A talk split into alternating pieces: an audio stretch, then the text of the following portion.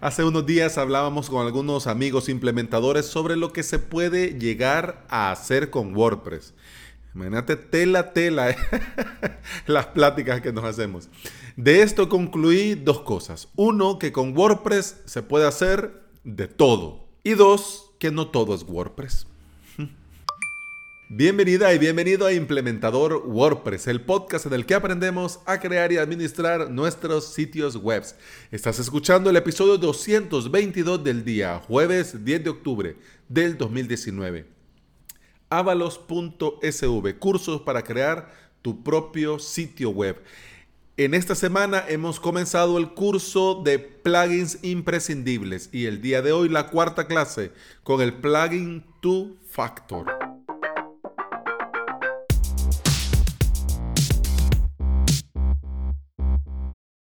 Como es bien sabido, WordPress nos permite, nos facilita poder crear todo tipo de sitios web e incluso ocuparlo como una base para desarrollar cosas propias, cosas más avanzadas. Pero en general, con WordPress y gracias a WordPress nosotros podemos vender, podemos ofrecer servicios, podemos uh, crear una intranet, un sistema de afiliados, un e-commerce y un infinito, etcétera, etcétera, etcétera, etcétera. Pero como te decía en un principio, en la introducción, debemos de reflexionar. ¿Podrías, por ejemplo, ocupar WordPress para automatizar y gestionar tu proyecto? ¿Mm? ¿Podrías con WordPress eh, crearte un sistema para poder aumentar tu productividad? ¿Podrías eh, centralizar toda la comunicación que tenés vos con tus clientes? Y para cerrar ya tanta reflexión y tanta vuelta, ¿podrías, por ejemplo, llevar un sistema de, de facturación? Sin lugar a dudas, claro que lo podríamos hacer. Claro que por supuesto que sí. Existen plugins tan potentes, tan versátiles, que ahí está solo ponerte a la tarea. Y claro, encontrar, organizar, convocar al equipo ganador. Quiere decir, este plugin, este plugin, este plugin, este, este, este y este. Pues estos en conjunto hago esto. Cuando estaba preparando este episodio, eh, se me vino a la mente WP-CRM para poder crear tu propio CRM dentro de tu WordPress. También WP Customer Area, que este está más pensado para el tema de las intranet. Pero con este tema de las intranet, eh, también yo lo he visto que se utiliza para poder llevar proyectos. Por ejemplo, en esta intranet, pues ahí llevas el proyecto con, con WP Customer Area. Ahí mismo tenés mensajería con tus clientes Ahí mismo vas viendo, vas mostrando y tu cliente puede ir comprobando el avance, los avances, las tareas que se van realizando. Ahí mismo puedes enviarle y tener, dejarle disponible a tu cliente los accesos, por ejemplo, al hosting, al dominio o a otros servicios que se van a agregar en el sitio web. O por ejemplo, si tu cliente compró licencias para algunos plugins. Ahí te las puede dejar, ahí lo puedes tener para tenerlo todo a mano. Además también eh, la documentación, por ejemplo, tu cotización, por ejemplo, tus términos de condiciones, eh, por ejemplo, el detalle de la fase que vas a realizar del proyecto que estás haciendo, etcétera, etcétera. Toda esa documentación puede estar ahí. Eso está muy bien porque si está todo centralizado en un solo sitio, es más fácil de llevar. Y a la hora que tu cliente, hey, pero mira, y, esto, pero es que no encuentro ese correo, ¿Cómo, ¿cómo se va a perder en Gmail? Pero bueno, es que no lo encuentro, es que no sé dónde está, es que no sé dónde quedó, es que creo que lo borré. No, bueno, mira, ahí está, entras a la intranet y ahí lo tenés todo. Este es un ejemplo clásico, clásico. WP Customer Area, genial para esto. Además, algunos valientes Hacen cosas más sofisticadas, por ejemplo, con Toolset, que también es otro plugin, que también puedes agregarle un montón de cosas y hacerlo. De esto no hay duda, que podés hacer cosas muy sofisticadas dentro de WordPress, pero en honor a la verdad, al pan pan y al vino vino. Yo trabajo y uso WordPress a diario, pero pienso que para cierto tipo de cosas no nos tenemos que quebrar la cabeza tratando de reinventar la rueda. Hay servicios, hay empresas, hay software, hay apps que ya hacen las cosas y lo hacen muy muy bien. Tendrías que encontrar la que se adapta a tus necesidades y aprovechar ya esos servicios, esas ventajas que estas aplicaciones te dan. Por ejemplo, el correo. Si bien es cierto que cuando tenés tu hosting, tu dominio, podés crear ahí mismo cuentas de correo, un webmail y llevarlo ahí. Pero nunca, nunca se va a comparar una de estas opciones de webmail a G Suite, a Gmail, a, Office 365. Nunca. Por ejemplo, eh, tenés tu, tu membership, tenés tu academia de cursos. Vos podrías, porque hay hosting, eh, por ejemplo, contavo.com, que te venden, que, bueno, puedes contratar VPS de 700 gigas con tráfico ilimitado, con 100 eh, megabits de, de ancho de banda, eh, con super potente de 4 núcleos, 16 de RAM, etcétera, etcétera. Lo puedes hacer y te sale como a 8 o 10 euros al mes. Lo puedes hacer. Y montarte ahí tu propio Vimeo. Poner ahí tus videos, los videos de tus clases y solo jalar desde ahí. En WordPress hay varios plugins y jalar de ahí ya y ponerlo en su respectiva clase, su respectivo video. ¿Y este video dónde viene? Este video viene de este servidor que tengo ahí. Sí, pero claro, estás obteniendo por lo claro, lo que estás pagando. Estás pagando 10 dólares, 10 euros, ponele. Pero Contavo no se va a ser responsable de tiempo de inactividad, de picadas de caída de velocidad, de la latencia, y etcétera, etcétera. Y una cosa muy diferente es servir un sitio web.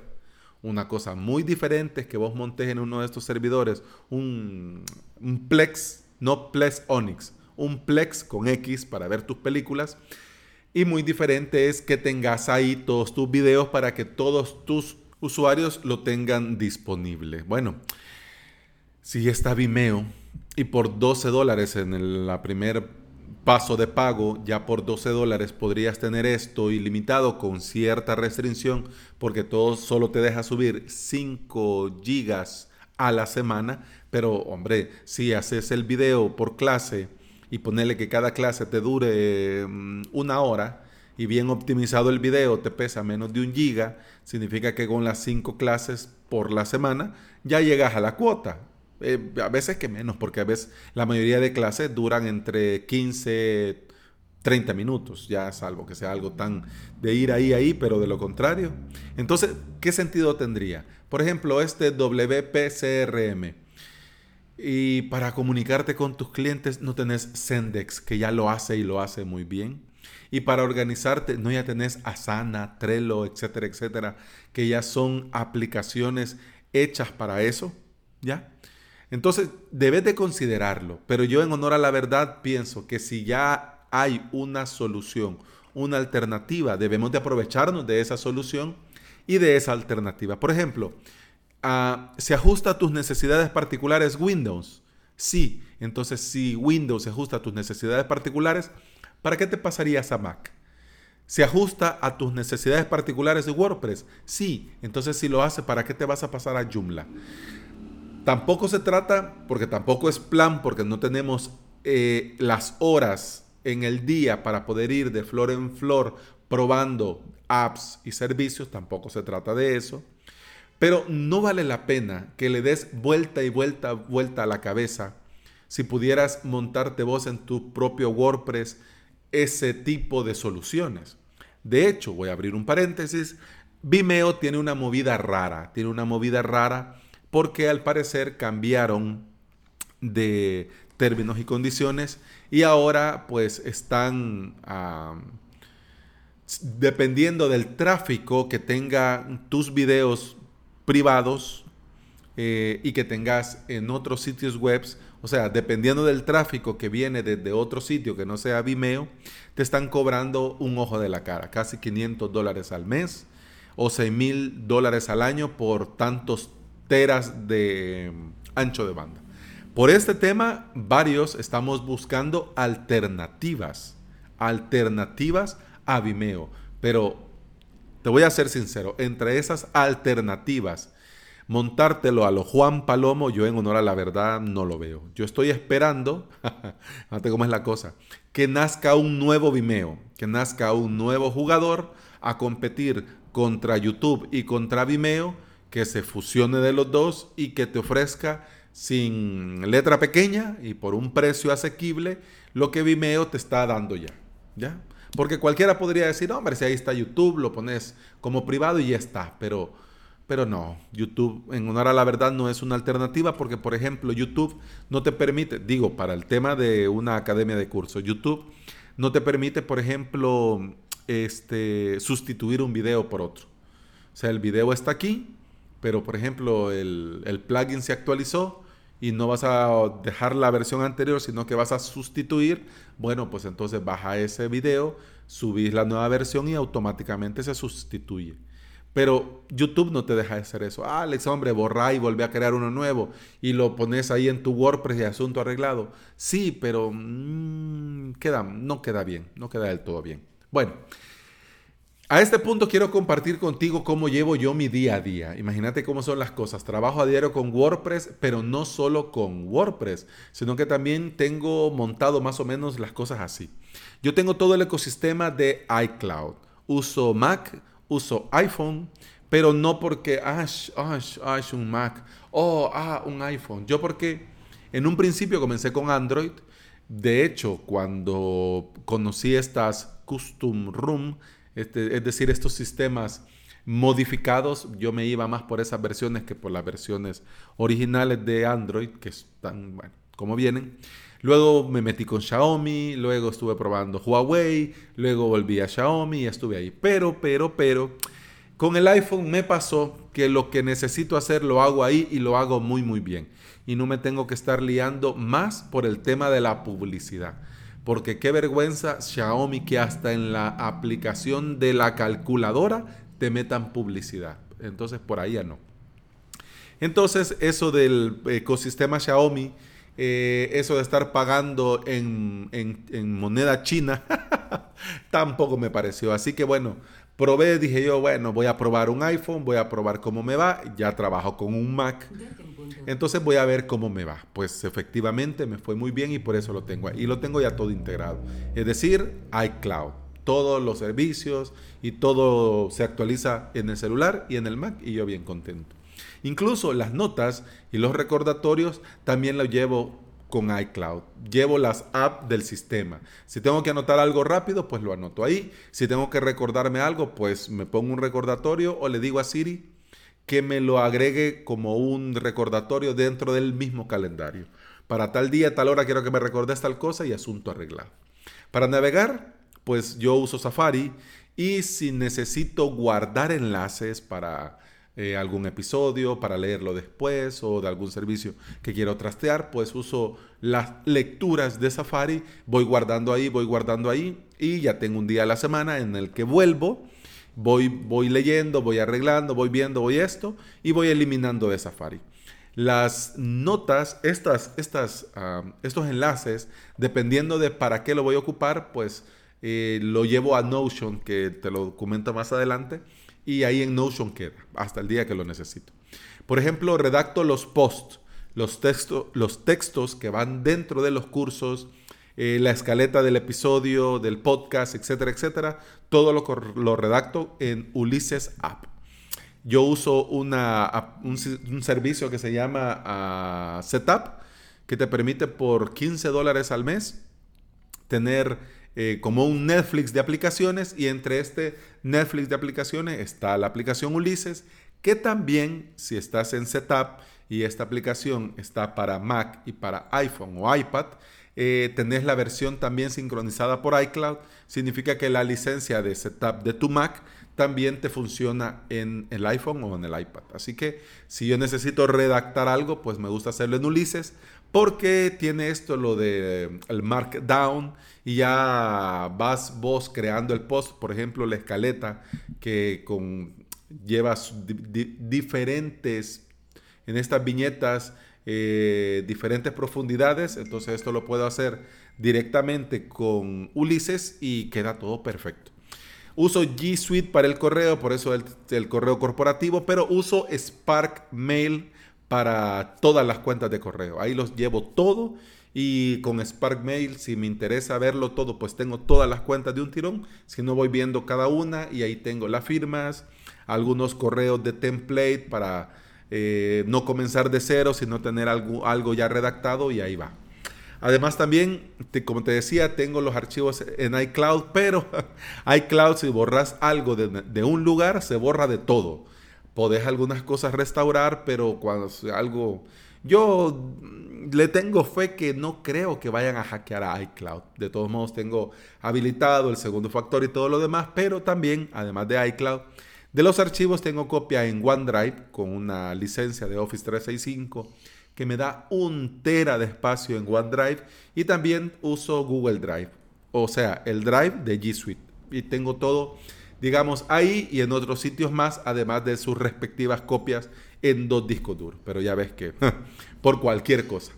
Y el calendario de publicación de avalos.sv, tanto de los cursos, de los podcasts, de los blogs, de los posts del blog que estoy preparando, de los tutoriales que estoy preparando, todo eso más el cajón de ideas para crear contenido y la gestión de clientes y proyectos lo llevo con Notion.